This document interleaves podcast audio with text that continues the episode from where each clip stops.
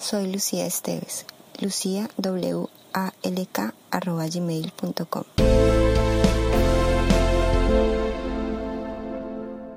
Página 111, 4.3.6 En el punto 51112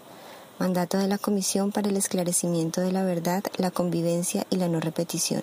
se estableció que la Comisión tendrá como mandato esclarecer y promover el reconocimiento de la relación entre producción y comercialización de drogas ilícitas y conflicto, incluyendo la relación entre el paramilitarismo y el narcotráfico, aspecto del punto 3.7 de la Agenda del Acuerdo General.